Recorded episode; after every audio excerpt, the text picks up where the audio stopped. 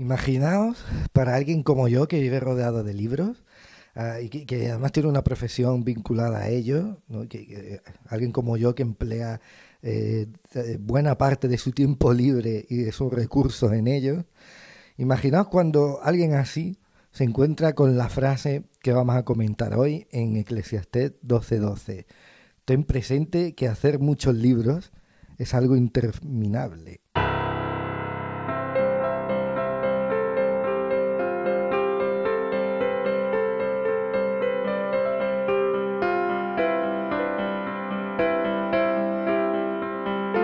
Soy Daniel Jándula y esto es Intervalos.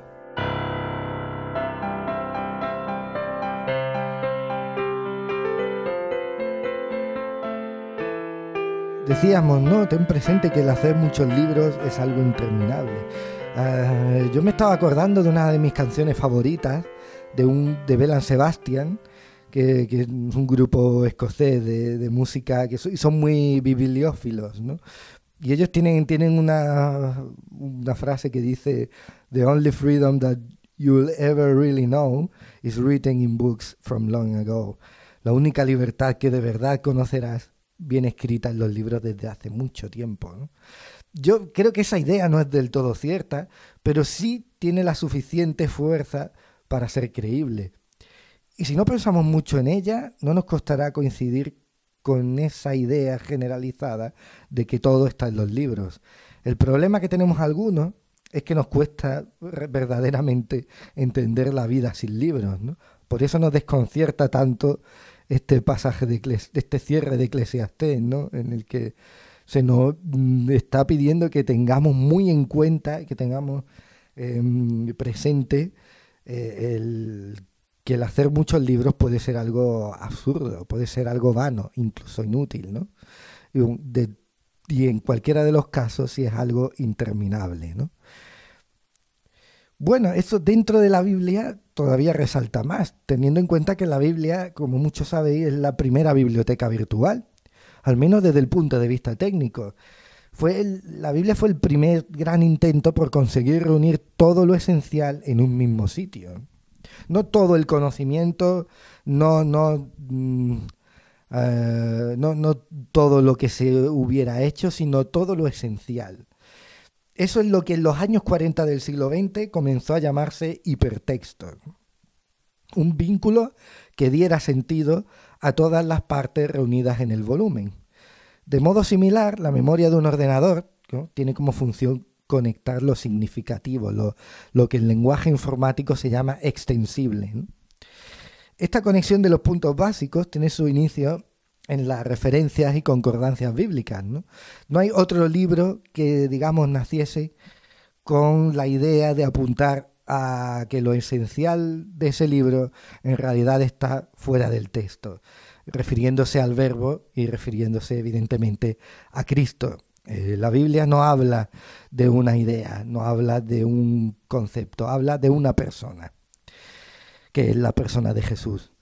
De hecho, la división posterior en capítulos, versículos e incluso las anotaciones que no están en los textos originales griegos, arameos o hebreos que conforman las escrituras, en realidad responde a esta necesidad de interconexión, de señalar, aparte de situarnos, señalar que la letra de la Biblia por sí sola no sirve sin el espíritu. Y esto me recuerda también a algo que ocurrió en 1968 cuando Stuart Brand publicó su influyente obra The Whole, The Whole Earth Catalog. Es como una, eh, con una enciclopédica ambición, eh, se intentó reunir todo el conocimiento y e, en, en, un solo volumen, pero no el conocimiento en bruto, sino el conocimiento eh, procesado de alguna manera, ¿no? Bueno, el mayor temor que tenía Brandt en aquella época, en los años a finales de los 60, precisamente coincidiendo con la era hippie, ¿no? Y, llegando a inspirar a gente como Steve Jobs. El, mayor temor de Brandt y de sus lectores, decía, era perder la capacidad de controlar esa inmensa e intricada y compleja red conceptual que era el primitivo Internet, que en esa época es cuando estaba comenzando, ¿no? Y porque esto ya lo habían vivido antes, cuando en el siglo XVIII a, los responsables de la enciclopedia francesa se les fue de las manos, en realidad lo que nos mostraron es que el conocimiento no se puede abarcar con dos manos, ¿no? Y, además nos enseñaron que no tener pleno conocimiento de lo que hacían, eh, eh, ni, de cómo controlar un proyecto que alcanza eh, vida y espíritu propio, ¿no? en realidad es, algo que, que, no puede hacer solo una persona, un grupito de personas, ¿no? Que es una tarea en realidad de toda la humanidad, ¿no? Es un empeño horizontal, un empeño eh, universal al mismo tiempo, un empeño interminable. Em, tan interminable que del permanecer hambrientos que, se utilizaba en las primeras ediciones, se acabó pasando en posteriores ediciones eh, al no podemos juntarlo todo en un mismo sitio. Yo dudo de que el Brahma optimista eh, supiera predecir la aparición de la Wikipedia cuando poco después de esto que os he contado ahora, algunos de sus coetáneos fundaron el proyecto Gutenberg, que está alojado en el Illinois Benedictine College, una orden, la benedictina, que fue puntera en la Edad Media por sus excelentes copias de libros. en la actualidad, la web gutenberg.org tiene un catálogo de 30.000 libros de dominio público, que es esa situación legal en la que no hace falta permiso para copiarlos y editarlos.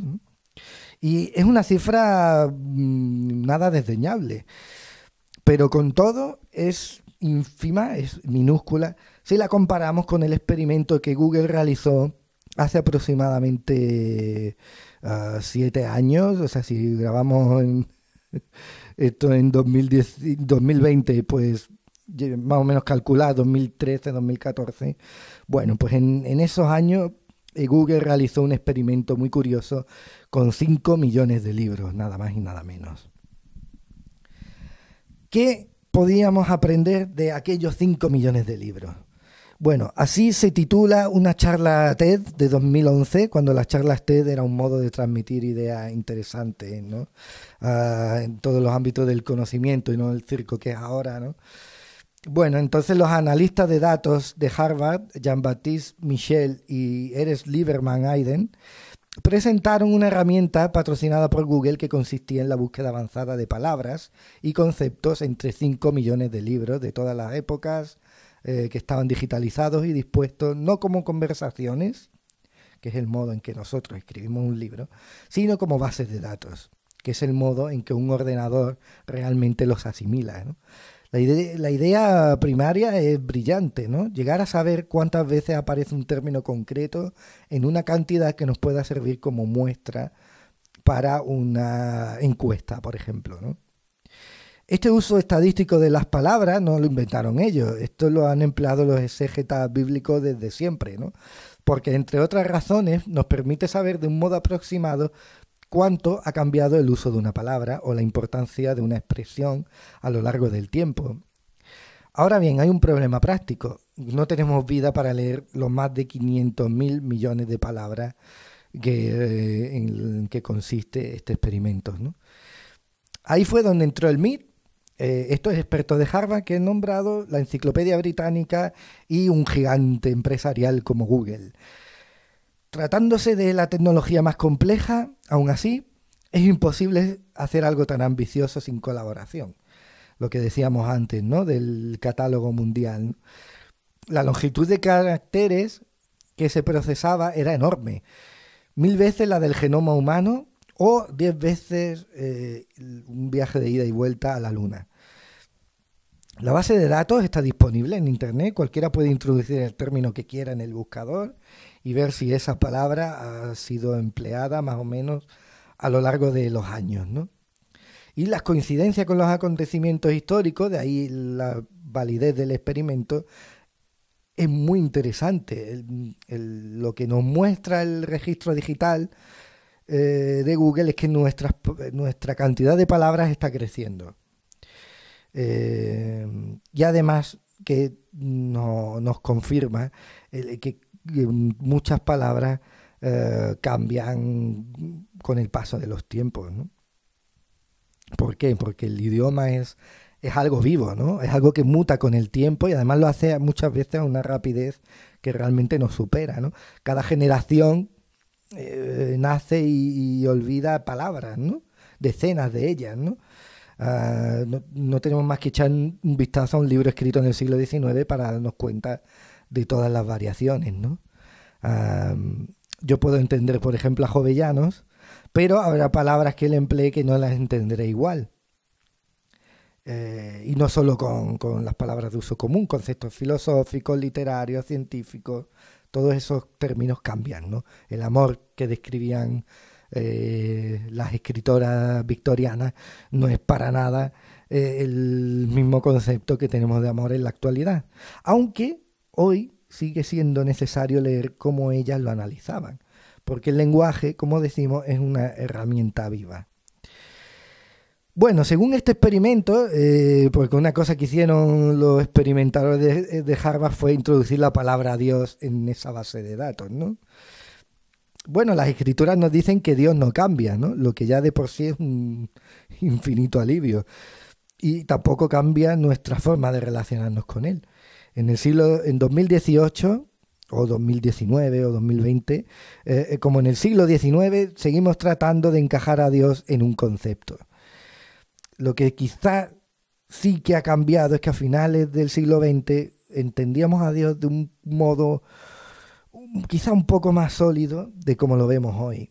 Según este experimento de los estadistas, con los 5 millones de libros, la palabra Dios tuvo varios picos a lo largo del siglo XIX.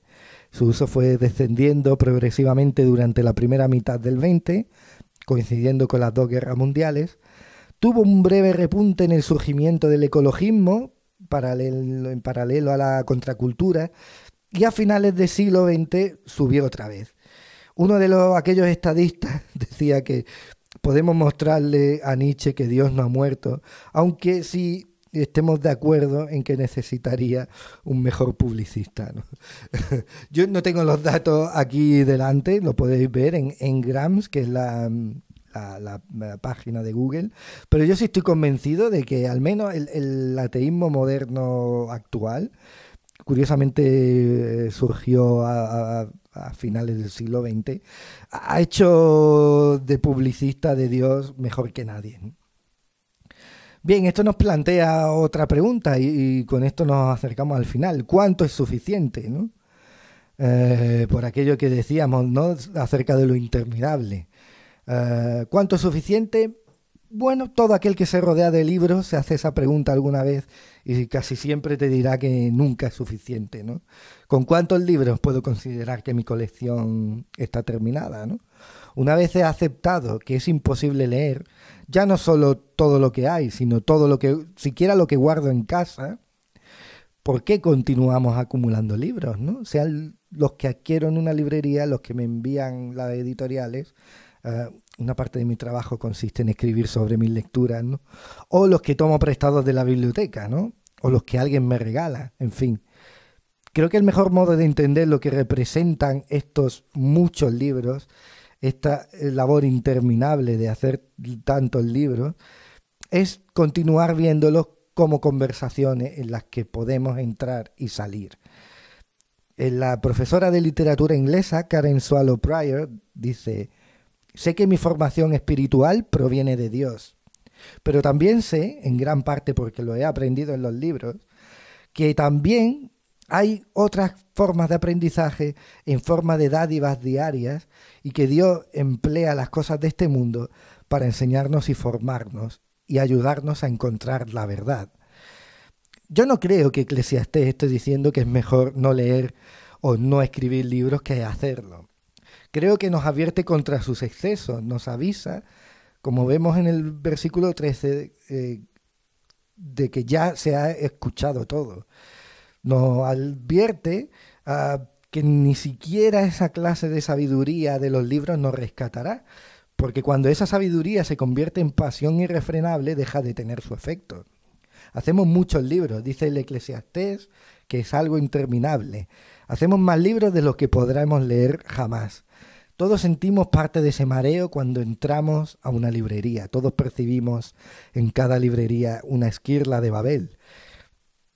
Pero seguimos necesitando libros. La respuesta al mucho leer causa fatiga no es la desaparición del libro.